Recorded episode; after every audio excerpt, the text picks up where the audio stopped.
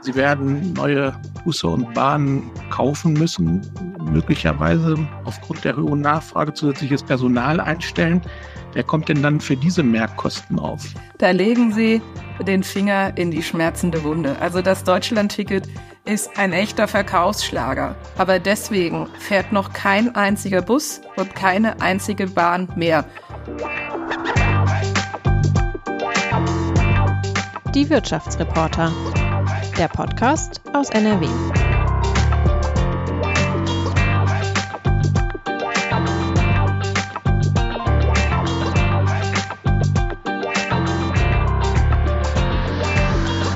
Liebe Hörerinnen und Hörer, ich begrüße Sie zu einer neuen Ausgabe unseres Podcasts Die Wirtschaftsreporter. Wenn Sie schon Ihre Strom- und Gasrechnungen für dieses Jahr bekommen haben, wissen Sie, wie teuer Energie geworden ist. Das gilt auch für Fahrten mit Bus und Bahn. Und ob es das Deutschland-Ticket für 49 Euro im kommenden Jahr noch geben wird, steht in den Sternen.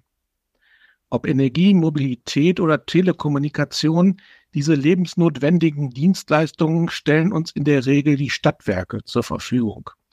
Die bange Frage, ob Gas, Strom und Busfahrscheine im nächsten Jahr für Verbraucherinnen und Verbraucher bezahlbar bleiben und wie wir in Zukunft klimafreundlich heizen, wollen wir heute mit der Vorstandsvorsitzenden der Dortmunder Stadtwerke AG besprechen. Herzlich willkommen, Heike Heim. Herzlichen Dank, Herr Messing. Ja, schön, dass Sie unserer Einladung gefolgt sind. Mein Name ist Frank Messing. Ich bin Wirtschaftsredakteur bei der WAZ. Und wie immer an dieser Stelle der Hinweis, Sie, liebe Hörerinnen und Hörer, können unserem Podcast gern kostenlos bei Spotify oder Apple Podcasts folgen oder einfach dort, wo Sie gerade zuhören. Dann verpassen Sie keine Folge. Frau Heim, Sie stehen seit Juni dieses Jahres an der Spitze der Dortmunder Stadtwerke, ein Konzern, der Gas, Wasser und Strom verkauft, Nahverkehr, Wohnungen und Telekommunikation zur Verfügung stellt und auch noch einen Flughafen betreibt. Macht Ihnen der Job noch Spaß, obwohl Ihre Kundinnen und Kunden über gestiegene Preise und unsichere Zukunftsperspektiven fluchen mögen. Ich äh, habe die Position zum 1.6. diesen Jahres angetreten und ich glaube, es wäre fatal, wenn mir sie jetzt schon keinen Spaß machen würde. Ich finde es großartig in einer Stadt mit über 600.000 Einwohnerinnen und Einwohner, wie sie Dortmund ist, das Thema kommunale Daseinsvorsorge in dieser Breite die Sie gerade kurz skizziert haben, mit den Kolleginnen und Kollegen zu gestalten. Das Thema kommunale Daseinsvorsorge hat, glaube ich, vor dem Hintergrund der vielen Krisen, die wir in den letzten Jahren erlebt haben, noch einmal mehr an Bedeutung gewonnen. Wenn wir uns mal vor die sogenannte Energiekrise zeitlich beamen und uns an die Pandemiezeiten erinnern, stellen Sie sich das vor, ohne funktionierende Heizung, ohne funktionierende Stromversorgung, und ohne funktionierende Entsorgung. Und ich glaube, das macht deutlich, wie wichtig Daseinsvorsorge vor Ort ist. Und das ist eine reizvolle Aufgabe. Das glaube ich Ihnen. Ist es denn richtig, dass die Fülle von Aufgaben bei den Dortmunder Stadtwerken wirklich bundesweit einzigartig ist? Das kann ich Ihnen nicht sagen, aber ich glaube, wir hören mit zu den äh, am breitesten aufgestellten kommunalen Stadtwerken. Gut, dann beginnen wir mal mit dem, mit dem Nahverkehr. Mehr als 11 Millionen Menschen nutzen das Deutschland-Ticket mittlerweile. Gehören Sie auch selbst dazu, Frau Heim? Ja, ich verfüge sogar über ein Jobticket und freue mich, äh, das Deutschland-Ticket häufig zu nutzen. Okay, dann erzählen Sie uns doch mal bitte, wie viele Dortmunderinnen und Dortmunder bereits ein Deutschland-Ticket haben und ob das günstige Angebot tatsächlich, wie erhofft, mehr Menschen in Bus und Bahn in Dortmund gelockt hat. Also ich kann zumindest für Dortmund sagen, dass das Deutschland-Ticket ein Erfolgsmodell ist. Und warum? Weil es öffentlichen Nahverkehr einfach zugänglich macht, man sich nicht mehr durch unterschiedliche Tarifdschungel einzelner Städte bewegen muss und sofort einen Zugriff auf Straßenbahnen und Busse hat. In Dortmund können wir mit dem Deutschland-Ticket sehr zufrieden sein. Wir haben Stand Ende November 110.000 Kundinnen und Kunden, die das Deutschland-Ticket in Dortmund nutzen. Und davon ähm, haben wir 32.000 neue Abonnenten gewinnen können.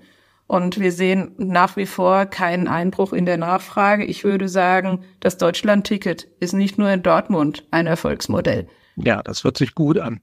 Die große Frage ist nun aber, wie geht es weiter mit dem Deutschland-Ticket? Vor allem über die Finanzierung ab 2024, also ab dem nächsten Jahr, haben Bund, Länder und Kommunen heftig gestritten. Nun stehen wir kurz vor dem Jahreswechsel. Haben Sie jetzt Klarheit, wer was bezahlen wird nächstes Jahr? Darüber würden wir uns alle sehr freuen. Die in 2023 nicht mehr benötigten Finanzmittel für das Deutschlandticket werden ja ins nächste Jahr übertragen. So hat das ja jüngst die Ministerpräsidentin und Bundeskanzlerrunde beschlossen. Ähm, aber die Finanzierungsfrage ist damit eben leider abschließend genau noch nicht geklärt. Und laut Berechnungen äh, des Verbands Deutscher Verkehrsunternehmen, des VDV, fehlen uns deutschlandweit für 2024 noch mindestens 400 Millionen Euro, um die Kosten des Deutschlandtickets zu decken. Und da hätten wir uns natürlich als Branche etwas mehr Rückenwind für das Deutschlandticket erhofft. Und natürlich benötigen auch die ÖPNV-Unternehmen Planungssicherheit und über etwas mehr Entschlossenheit, die Verkehrswende weiter nach vorne zu treiben, hätten wir uns da sehr gefreut. Insofern haben wir erstmal, ich würde sagen, bis Mitte nächstes Jahres eine Finanzierung, aber eben leider nicht die erhoffte langfristige und tragfähige Lösung. Woher sollen denn diese mindestens 400 Millionen Euro idealerweise kommen? Also das Deutschland-Ticket ist wie gesagt ein Erfolgsschlager. Das Deutschland-Ticket wurde eben aber auch durch die Politik ins Leben gerufen. Und da würde ich ganz einfach mal sagen, wer bezahlt, bestellt. Wir brauchen eine tragfähige Finanzierungslösung auf der Landes- und Bundesebene, die eben auch entsprechende Nachschusspflichten beinhaltet. Und da würde ich das verorten. Es ist ja schon im Wesen des Deutschlandtickets angelegt, dass diese Fragen eben genau nicht mehr auf kommunaler Ebene geklärt werden können. Und da möchte ich von den ganzen Verteilungsmechanismen zwischen den einzelnen äh, Verkehrsträgern und den einzelnen äh, Städten und Kommunen gar nicht sprechen. Also sehen Sie da die Bundes- und die Landesregierung auch in der Pflicht? Ganz klar. Okay. Was müsste das Deutschland-Ticket denn kosten? Haben Sie das mal ausgerechnet, damit Verkehrsbetriebe wie die Stadtwerke Dortmund keine Verluste damit einfahren? Das können wir aufgrund der Kürze der Erfahrungen und der noch nicht vorhandenen Statistiken, insbesondere zu Verrechnungen ne, mit anderen Verkehrsverbünden, aktuell leider noch nicht sagen. Aber es ist, glaube ich, offensichtlich, dass der aktuelle Preis nicht kostendeckend ist. Aus diesem Grund ergibt sich ja bundesweit die äh, gerade beschriebene Finanzierungslücke. Mhm. Jetzt haben Sie ja gerade eindrücklich äh, berichtet, dass äh, äh in Dortmund 32.000 neue Abos dazugekommen sind. Das heißt also, dass äh, das Deutschland-Ticket kommt an. Das bedeutet aber auch gleichzeitig, dass mehr Passagierinnen und Passagiere in ihren Bussen und Bahnen sitzen. Äh, sie werden neue Busse und Bahnen kaufen müssen, möglicherweise aufgrund der hohen Nachfrage zusätzliches Personal einstellen. Wer kommt denn dann für diese Mehrkosten auf? Da legen Sie den Finger in die schmerzende Wunde. Also das Deutschlandticket ist ein echter Verkaufsschlager aber deswegen fährt noch kein einziger Bus und keine einzige Bahn mehr. Und gerade dieses Thema langfristige Finanzierung von Investitionen und Betriebsmittelkosten ist äh, eine, eine große Herausforderung, die sich die Branche und äh, Politik gemeinsam stellen muss. Und äh, nur mal, um ein Beispiel zu nennen, ich bin jetzt ja auch relativ neu im Bereich ÖPNV und war sehr erstaunt, äh, welche Mittel für Busse und für Bahnen aufgewendet werden müssen. Ein Elektrobus kostet 750.000 Euro, ein Bus. Und da haben Sie noch nicht die Ladeinfrastruktur dabei. Da haben Sie noch nicht dabei, dass diese Busse aufgrund der begrenzten Reichweite, dass man einfach eine größere Anzahl von Fahrzeugen braucht als mit konventioneller Technik. Größere Anzahl von Fahrzeugen heißt auch wieder mehr Fahrerinnen und Fahrer. Und wir haben in Dortmund gerade ein Programm gestartet, um auch unsere Straßenbahnflotte zu ertüchtigen und zu modernisieren. Wir reden von dem Umbau von 64 Bestandswagen und dem Kauf von 34 neuen Straßenbahnen. Alleine das verschlingt 300 Millionen Euro. Und das macht die Größenordnung der Finanzierungsbedürfe, glaube ich, ein bisschen anfassbarer. Mhm. dann dürften sie ja wahrscheinlich auch Probleme haben, überhaupt Fahrerinnen und Fahrer zu finden, angesichts des Arbeitskräftemangels, den wir im Moment alle spüren. Das Thema äh, qualifizierte Menschen für unseren Beruf zu begeistern, teilen wir mit vielen anderen Betrieben. Ja, und es ist in der Tat aktuell eine riesengroße Herausforderung. Nicht nur im Bereich ÖPNV ist es so, dass mittlerweile ein ganz klarer Arbeitnehmermarkt herrscht, sondern in vielen anderen Bereichen eben auch. Und wir konkurrieren mit vielen Unternehmen um knappe, ja, Talente, die wir begeistern können, bei uns in den Bus oder in die Bahn ganz vorne einzusteigen. Und das ist ein Thema, was insbesondere unsere Kolleginnen und Kollegen im Personalbereich äh, sehr umtreibt. Was, äh, was für uns spricht als kommunales Unternehmen ist, dass die Arbeit eine Sinnhaftigkeit hat. Also wir gestalten die Verkehrswende hier in Dortmund. Wir können sehr gut erklären, für was die Arbeit beiträgt. Aber nichtsdestotrotz ist es eine Riesenherausforderung äh, für uns, genügend Menschen zu finden. Mhm. Haben Sie gerade mal eine Zahl zur Hand, wie viele offene Stellen Sie haben in dem Bereich Busfahrerinnen und Fahrer und Straßenbahn? Also wir beschäftigen aktuell äh, circa 1000 Fahrerinnen und Fahrer im Bereich Bus und im Bereich Bahn. Davon 650 äh, Fahrerinnen und Fahrer bei den Bussen, 350 bei den Bahnen und wir stellen circa zehn Prozent neu ein pro Jahr. Das ist eine richtige Einstellungsinitiative, die wir nach vorne pushen, die aber sicher noch nicht ausreichen wird, weil auch wir eine erhebliche demografische Herausforderung haben. In den nächsten zehn Jahren werden fast 50 Prozent unseres Personalkörpers einfach altersbedingt das Unternehmen verlassen. Und wenn Sie die beiden Herausforderungen übereinander legen, um alleine die demografische Entwicklung zu kompensieren und dann noch eine Angebotsausweitung, um Verkehrswende zu gestalten, äh, macht es deutlich, wie groß unser Bedarf ist. Mhm. Ja, beeindruckende Zahl. Okay, ich würde jetzt gerne zu dem zweiten großen Thema, den, den Energiepreisen kommen. Äh, noch größer als beim Deutschland-Ticket dürfte die Unsicherheit sein, wie es mit den erheblich gestiegenen Energiepreisen weitergeht. Frau Heim, das frisch gekürte Wort des Jahres heißt Krisenmodus. Dazu gehört sicherlich auch das Gefühl der Menschen, finanziell überfordert zu sein, weil alles teurer geworden ist. Nun laufen Strom- und Gaspreisbremse nach dem Willen von Finanzminister Christian Lindner im Januar aus. Sind Sie darauf eingestellt, dass das jetzt früher zu Ende geht als geplant? Es sollte ja eigentlich bis März verlängert werden. Also zum einen muss ich sagen, dass die Preisbremsen in der Krisenbewältigung im letzten Jahres ein wichtiges Mittel waren, um die äh, harten, um die härtesten finanziellen Ausweitungen aus dem Strom- und Gaspreisanstieg für die Bevölkerung, aber auch für die Unternehmen überhaupt noch gangbar zu machen. Äh, sie laufen, wie Sie gesagt haben, zum 31.12. aus. Wir als Branche fordern seit Juni eine klare Regelung in Bezug auf die Preisbremsen. Und ich kann nur sagen, dies ohne Not wieder so kurzfristig vor Jahresende seitens der Bundesregierung zu beschließen, ist eine echte Zumutung für die Energieversorgungsunternehmen, aber natürlich auch für die Verbraucherinnen und Verbraucher. Wir sprechen hier von Massenprozessen, die man nicht einfach mal auf Knopfdruck ändern kann. Ähm, so schlimm es im letzten Jahr war, vor dem Hintergrund der dann gerade im, in der höchsten Phase der Krise befindlichen Auseinandersetzungen rund um das Thema Energiepreise äh, war da ein großes Verständnis. Und man muss ja auch sagen, da hat die Branche, die Energiebranche, große Bereiche von sozialpolitischen Maßnahmen mit äh, implementieren müssen. Aus meiner Sicht ist es sehr, sehr wichtig, dass wir wieder dazu kommen, dass wir Energie- und Sozialpolitik trennen.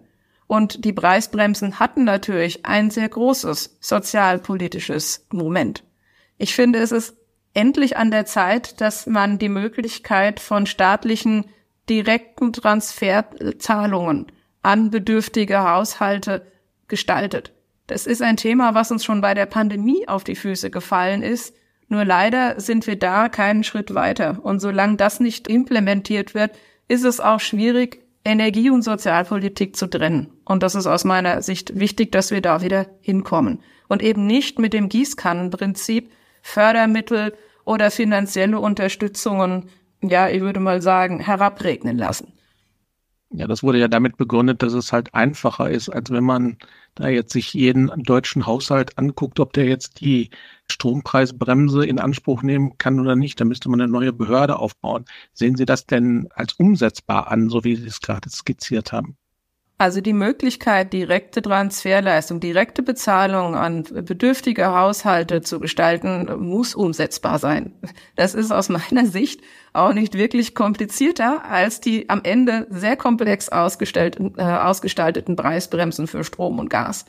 Und es ist nicht zuletzt durch das äh, Urteil des Bundesverfassungsgerichts doch klar, dass die finanziellen Mittel begrenzt sind. Und wir sollten doch die Fördermittel, insbesondere da einsetzen, wo entweder eine Bedürftigkeit herrscht oder wo sie möglichst effektiv wirken. Und das äh, ist aus meiner Sicht nur durch eine klare Trennung zwischen energiepolitischen oder verkehrspolitischen Maßnahmen und sozialpolitischen Maßnahmen möglich. Hätten Sie da einen Vorschlag, wie die Grenze dann sein sollte beim Einkommen eines Haushalts?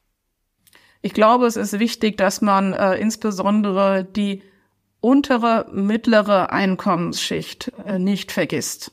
Weil diese Haushalte sind ähm, besonders belastet. Und man sieht ja auch, dass gerade die unteren Einkommensschichten überproportional viel des verfügbaren Haushaltseinkommens für Energiekosten oder für Kosten des täglichen Bedarfs aufwenden müssen. Mhm.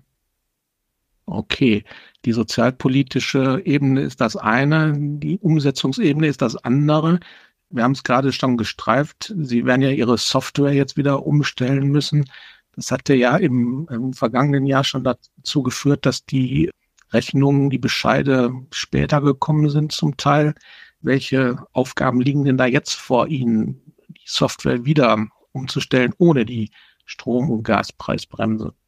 Also ja, das ist zum einen, ja, sie müssen das alles wieder zurückbauen. Ne? Das ist kein einzelner Knopfdruck. Ähm, die DW21, wie viele größere Versorgungsunternehmen, nutzt eine Standardsoftware von SAP. Jeder, der schon mal SAP-Projekte gemacht hat, weiß, dass es ein relativ großer Aufwand ist, dort die Programmierung anzupassen. Das betrifft ja auch nicht nur die Zurücknahme der Strom- und der Gaspreisbremse. Es kommen ja nochmal die Änderungen von Mehrwertsteuersätzen hinzu. Es ist ja ein ganzes Konglomerat, was auf die Energieversorgungsunternehmen zukommt. Es ist alles machbar, aber eben nicht mit einer Frist von ein, zwei Wochen. Und die sehen wir dieses Jahr eben aus unserer Sicht ohne Not wieder. Und äh, ich bin mir relativ sicher, diejenigen Unternehmen, die nicht schon in Vorbereitung gegangen sind, werden die Umsetzung, also das Auslaufen nur mit großen Schmerzen darstellen können. Was bedeutet das dann für die Kundinnen und Kunden? Müssen die sich ein bisschen in Geduld üben, um die nächste Rechnung zu bekommen von Ihnen? Geduld oder auch gegebenenfalls äh, Fehler in den Abrechnungen wichtig ist, und das finde ich ist ein großer Vorteil im Vergleich äh, zum letzten Jahr ist, dass wir uns um die Versorgungssicherheit aktuell keine Gedanken machen müssen. Das ist wirklich ein großes Plus, was gemeinsamer Kraftakt von Zivilgesellschaft, von Unternehmen, von Energieversorgung und Politik aus dem letzten Jahr war. Wir sind mit einem Höchststand der, Gas, äh, der Gasspeicher hier in die Wintersaison gestartet. Die äh, Versorgung mit Flüssiggas äh, ist weitestgehend äh, gesichert. Und insofern haben wir eine völlig andere Situation als im letzten Jahr. Und das ist was, was äh, gemeinsam geschafft wurde und äh, worauf wir, glaube ich, alle stolz sein können. Was aber nicht bedeutet, dass man jetzt die Heizung bis zum Anschlag aufdrehen sollte, sondern auch die Kosten weiterhin im Blick haben sollte, denke ich mal. Ne? Absolut. Energieeffizienz sowohl beim Strom als auch beim Gas ist nach wie vor die äh, Devise. Okay. Wir haben jetzt über die Gaspreisbremse und die Strompreisbremse gesprochen. Kommen wir jetzt mal zum weiteren großen Thema zur Wärmewende. Der Bundeswirtschafts- und Klimaminister Robert Habeck hat ja geplant, dass alte Gas- und Ölheizungen schon ab 2024 gegen moderne Heizungen, etwa Wärmepumpen, ausgetauscht werden sollen. Dass das in der kurzen Zeit gar nicht geht, hat sich in Dortmund, also ihrer Stadt, gezeigt, als der Wohnungskonzern Vonovia feststellen musste, dass für seine in Dortmund eingebauten Wärmepumpen das örtliche Stromnetz gar nicht ausreicht. läuft es inzwischen koordinierter ab in diesem Bereich? Also zum einen ist es sehr gut, dass das Wärmeplanungsgesetz und das Gebäudegesetz äh, nunmehr miteinander verzahnt wurden. Warum? Weil Sie sprechen es an, Wärmewende vor Ort geschieht und es keine Standardlösung dafür gibt. Es gibt keinen Königsweg, keine Blaupause, die bei der einen Stadt passt und bei der anderen dann auch. Man muss unterscheiden zwischen dicht bebauten urbanen Zentren und äh, ländlichen Gegebenheiten. Bei dem ganzen Thema Wärme, Sie haben den Punkt Wärmepumpen angesprochen, haben wir eine sehr, sehr hohe Komplexität. Wir haben eine sehr viel größere Akteurs- und auch Technologievielfalt als bei der sogenannten Stromwende, wo wir ja auch noch lange nicht am Ende sind. Und deswegen freue ich mich natürlich erstmal, dass durch das Gesetz die kommunale Wärmeplanung ähm, gestärkt wurde, weil nur so können vor Ort passgenaue, effiziente Lösungen mit den unterschiedlichsten Akteuren ermittelt werden. Und das kann natürlich auch das Thema Planungssicherheit für viele Beteiligten erhöhen. Der Einsatz von Wärmepumpen bedeutet erhebliche Investitionen auch in die Stromnetze. Die Kollegen bei DW 21 haben mal ausgerechnet, was an Minimum an Netzausbaumaßnahmen bis 2035 durchgeführt werden muss. Und da sprechen wir nur von Netzausbau. Das waren allein auf der Ebene DEW 21 2,8 Milliarden Euro. Da ist noch kein bisschen Verkehrswende dabei. Da ist noch kein Glasfaserausbau dabei. Da sind noch keine Sanierungsfahrpläne für den kommunalen Wohnungsbestand dabei. Und das macht deutlich, wie groß die Herausforderung der Finanzierung dieses ganzen Themas ist. Das sind Summen, die werden die Finanzierungsfähigkeit von Stadtwerken, aber auch dahinterliegenden Kommunen bei weitem überschreiten. Und deswegen, wenn wir das Erreichen der Klimaschutzziele ernst nehmen, dann müssen wir uns über das Thema Finanzierung stärker unterhalten, als wir es bisher getan haben. Weil bei allen Diskussionen um Wärmepumpe im Keller ja oder nein, wurde das Thema bisher relativ, ich würde mal sagen, stiefmütterlich behandelt. Und äh, wenn wir die Finanzierung nicht sicherstellen können durch beispielsweise Einbeziehung von privatem Kapital, von investiven Anreizen, von Stärkung der Eigenkapitaldecke von Unternehmen, durch wirksame Förderprogramme auf Bundes- und Landesebene, äh, dann wird's schwierig mit Klima-, Verkehrs- und sonstigen Wänden, die wir vor uns haben, um die Klimaschutzziele zu erreichen. Aber auf der anderen Seite gibt's auch keine Alternative, wenn wir unseren, unsere Erde kaputt wirtschaften, dann brauchen wir auch keine Stromnetze mehr. Ne? Absolut, absolut. Und ähm, wir sehen ja, dass die Erfüllungslücke immer größer wird. Und äh, uns äh, insbesondere vor Ort ist es ein Anliegen, dass wir vom Reden ins Tun kommen. Und deswegen finde ich es auch richtig, dass wir mit dem Thema Wärme anfangen. Warum? Weil der, nur der Sektor Wärme steht für 40 Prozent der energiebedingten Emissionen. Er ist komplex, er ist groß und er hat lange Investitionszyklen. Und ich bin völlig dabei, dass wir jetzt anfangen müssen, hier etwas im Heizungsverhalten aber eben auch bei Prozesswärme zu verändern. Es wird ja häufig vergessen, wir reden ja immer von, von Heizungen, Wärmepumpen, aber es wird ja auch vergessen, dass ein, ich würde mal sagen, knappe Hälfte des Wärmebedarfs in der Produktion und zwar mit hochkalorischer Wärme ist. Und da wird sicher ein Teil der Produktionsprozesse elektrifizierbar sein, aber ein großer Teil wird nach wie vor irgendeine Form von molekularen Energieträgern brauchen. Und äh, das kann aus meiner Sicht Wasserstoff sein, aber auch Biogas, Biomethan. Das sind Themen, die wir gesamthaft betrachten müssen und die, glaube ich, diese diese Her Komplexität der Herausforderung jetzt gerade nur ansatzweise äh, skizzieren. Mhm. Sie haben jetzt gerade die kommunale Wärmeplanung angesprochen. Da wird ja geguckt, welche Stadtteile oder Gebiete einer Stadt an das Fernwärmenetz angeschlossen werden können und welche nicht. Äh, dadurch sollen die Immobilieneigentümer ja eine gewisse Sicherheit bekommen.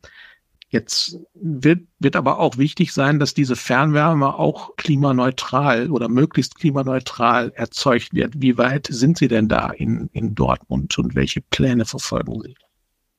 Kann ich äh, gerne was zu sagen. Da sind wir relativ weit vorne in Dortmund. Also bei der kommunalen Wärmeplanung werden alle technologischen Erfüllungsoptionen angeguckt. Und in dichten Zentren ist Fernwärme in der Tat das Mittel der Wahl. Aber es wird Gebiete geben äh, mit Wärmepumpen, es wird Gebiete geben mit molekularen Energieträgern. Es kommt ja auch sehr drauf an, bin ich in einer Großstadt unterwegs oder vielleicht auf dem Land, wo gar keine Fernwärmenetze zur Verfügung stehen. Da muss man dann über intelligente Nahwärmelösungen nachdenken. Können Sie kurz mal erläutern, was molekulare Träger? Gas, irgendwas mit Gas, also Biomethan, Wasserstoff oder sowas. Jetzt zurückkommen bei, bei Fernwärme und Nahwärme ist es natürlich reizvoll, weil wir zentrale, relativ zentrale Quellen haben, relativ zentral die Energieerzeugung äh, gestalten und diese jetzt einfacher vergrünen können, als wenn wir über, ich sag's, unterschiedliche Heizungsanlagen in einzelnen Häusern sprechen. In Dortmund haben wir uns vor sechs Jahren auf den Weg gemacht, die Fernwärme klimafreundlich zu gestalten da haben wir uns im Wesentlichen drei Aspekten gewidmet. Zum einen, Sie haben das Thema Effizienz angesprochen. Es ist natürlich auch wichtig, moderne, sparsame äh, Netze, Fernwärmenetze zu verbauen. Also Netze, die keine hohen Verluste aufweisen. Das haben wir in Dortmund gemacht, indem wir das alte, in die Jahre gekommene Dampfnetz durch ein modernes Heißwassernetz ersetzt haben und dadurch Verluste reduzieren und ein komplettes Verbundnetz gestalten können. Zweiter Punkt, wir haben die Wärme vergrünt. Wir haben äh, in Dortmund es geschafft, von fossil erzeugter Wärme zu in großen Teilen, also mindestens drei Viertel Nutzung von industrieller Abwärme äh, umzusteigen. Nicht vermeidbare industrielle Abwärme ist regenerative Wärme. Man nutzt also Wärme, die ansonsten durch den Schornstein nach oben geht um äh, das Wasser für das Fernwärmenetz zu erwärmen. Und dadurch ist es in der Stadt Dortmund gelungen, jetzt schon nur durch die Umstellung der Bestandskunden 45.000 Tonnen CO2 pro Jahr zu sparen. Das ist, um es mal vielleicht ein bisschen greifbarer zu machen, der Ausstoß von über 30.000 äh, Pkw, um das mal ein bisschen ja besser greifbar zu machen. Und der dritte Punkt, Wärme ist unglaublich kompliziert. Und äh, in Dortmund haben wir unsere Produktgestaltung Fernwärme deutlich vereinfacht. Bei den jetzigen Verträgen ist es so, dass die Kopfstationen der DEW 21 gehören, dass der Kunde sich um Technik nicht mehr kümmern muss, dass wir Vertragswerke von über 40 Seiten auf knappe 15 Seiten reduziert haben, einfach um die Bürgerinnen und Bürger besser mitzunehmen. Und da äh, merkt man eine unglaubliche Nachfrage nach der Fernwärme wir benötigen keinen Anschluss- und Benutzungszwang. Dadurch, dass die, die Fernwärme in Dortmund einen Primärenergiefaktor jetzt schon von unter 0,4 aufweist, das ist besser als das, was Sie mit einer Wärmepumpe erreichen können, ist es natürlich gerade auch für große, mehrgestöckige Häuser an sich die beste Heizungsart, die man sich vorstellen kann. Und äh, natürlich, äh, das so muss man ein bisschen Wasser in den Wein gießen. Das Fernwärmenetz ist in Dortmund relativ klein. Also wir haben aktuell 12 Prozent des kompletten Wärmebedarfs am Fernwärmenetz hängen. Es ist eigentlich wirklich sehr stark in der Innenstadt konzentriert. Und die Ziele von DEW 21 sind, das in den nächsten 10 bis 15 Jahren mindestens zu verdoppeln, idealerweise zu verdreifachen. Gut, jetzt äh, sind die Dortmunder Stadtwerke auch Sponsor vom BVB, bei dem es sportlich im Moment ja nicht ganz so rund läuft. Aber immerhin soll das Borussenstadion jetzt dekarbonisiert werden. Was haben Sie denn dort vor im Signal Iduna Park? Also zur sportlichen Performance sage ich jetzt einfach mal nichts. Der, der Spielbetrieb von einem so großen Club wie dem BVB, der kann nur gut funktionieren auf Basis einer guten Infrastruktur. Und Sie haben ja eingangs die Breite äh, der, des DSW 21 Konzerns angesprochen. Wir stehen natürlich für das Thema Infrastruktur hier in der Stadt Dortmund und wir verfolgen mehrere Aspekte. Wir haben uns ja gerade über das Thema Fernwärme unterhalten. Der Signal Iduna Park soll ab 2025 auf die Nutzung von Fernwärme umgestellt werden. Also damit äh, werden aktuelle Erdgas oder auch noch Heizölbetriebene Heizkessel äh, verdrängt und es wird Fernwärme genutzt. Und allein dadurch äh, werden 1000, knappe 1300 Tonnen CO2 pro Jahr eingespart. Dann haben wir aber auch noch das wichtige Thema An- und Abreise der Fans. Da kommt DSW 21 AG ins Spiel, nämlich für nachhaltige Mobilität hin und weg vom Stadion zu stehen. Wir haben es jetzt schon geschafft, dass 47 Prozent der Fans Bus und Bahn nutzen um äh, zu den Spielen zu gelangen. Das ist überdurchschnittlich. Normalerweise geht man von einem Anteil von circa 25 Prozent aus. Und so tragen wir natürlich auch durch die Partnerschaft mit dem BVB im Rahmen Transport zu einer deutlich nachhaltigeren An- und Abreise der Fans und der ganzen Gäste da. Und jetzt werden wir gemeinsam mit dem BVB, sowohl wir im Bereich Mobilität als auch die Kollegen im Bereich Energie, weitere Schritte festlegen, wie wir nachhaltig das Signal Iduna Stadion weiter dekarbonisieren können. Und es macht richtig Spaß vor Ort, was zu bewegen. Naja, kann ich mir vorstellen. Wenn dann auch noch den, das sportliche Herz dafür schlägt. Frau Heim, Sie haben es jetzt mehrfach angesprochen. Wärmewende, Deutschland-Ticket, Ausbau des Nahverkehrs. Für all diese Projekte brauchen Sie Unmengen an Geld. Wie sehr hilft Ihnen als Dortmunder Stadtwerke dabei, der Gewinn aus dem Verkauf des Essener Stromkonzerns Steag, den die Kommunen zum Ende dieses Jahres abgeben? Also wir sind sehr zufrieden und auch mit dem Verkaufsprozess der STEAG sehr zufrieden. Ich bin fest überzeugt, dass das insbesondere für das Unternehmen STEAG, für die Mitarbeitenden, für äh, die Führungskräfte, aber auch die dahinterliegenden Konsorten und Städte die beste Lösung war, die erzielt werden konnte. Wir haben mittlerweile, der Prozess läuft ja noch, das Closing hat ja noch nicht stattgefunden. Wir gehen nach wie vor aus, dass wir das bis Ende dieses Jahres schaffen werden. Es gibt bisher grünes Licht von der EU, es gibt keine wettbewerbsrechtlichen Bedenken und so gehen wir davon aus, dass der Verkaufsprozess wie geplant stattfinden kann. Äh, wenn das so ist, dann werden wir auf Basis des Verkaufsprozesses einen erheblichen Beitrag auch hier in Dortmund vereinnahmen können. Wir gehen davon aus, dass uns 600 bis 700 Millionen Euro Cash, also nicht Gewinn, Cash zufließen werden. Und das ist natürlich sehr, sehr hilfreich, um zu einen die Stadt Dortmund zu unterstützen, aber eben auch unsere Pläne in die Verkehrswende besser gestalten zu können. Auf Basis der Gewinne, die wir über die äh, Steag-Verkauf realisieren, können wir die Stadt Dortmund mit einem erheblichen Geldbeitrag unterstützen. Konkret reden wir von 500 Millionen Euro bis 2027, was wir in einem sogenannten Schütt-aus, Hol-zurück-Verfahren der Stadt zukommen lassen werden. Äh, wenn Sie sich jetzt fragen, was das ist, ähm, das heißt, es ist ein bilanzieller Vorgang und äh, die, äh, die Cash-Effekte bleiben bei uns. Und mit ähm, diesem Geld werden wir das Thema Verkehrswende nach vorne treiben. Aber ich habe ja gerade gesagt, allein DEW 21 braucht 2,8 Milliarden. Wir reden hier von 600 bis 700 Millionen Euro Cash. Das ist natürlich eine echte Entlastung, aber es ist nicht die dauerhafte Lösung.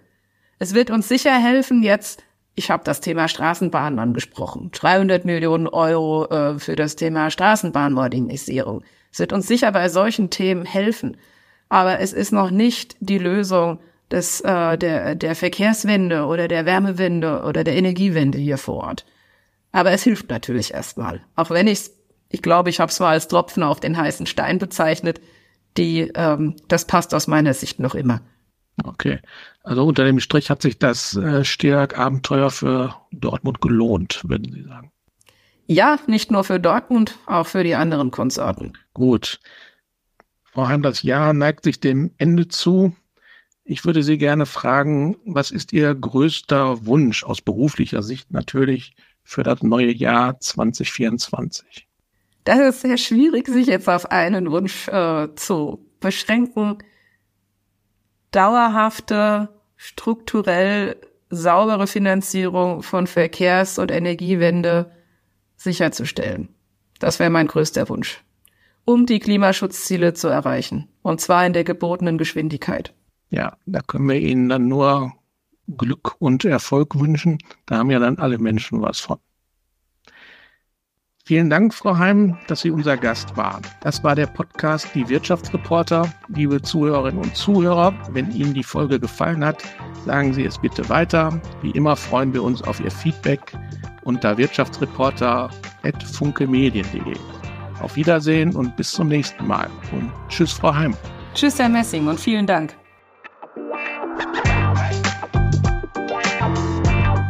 Die Wirtschaftsreporter. Der Podcast aus NRW.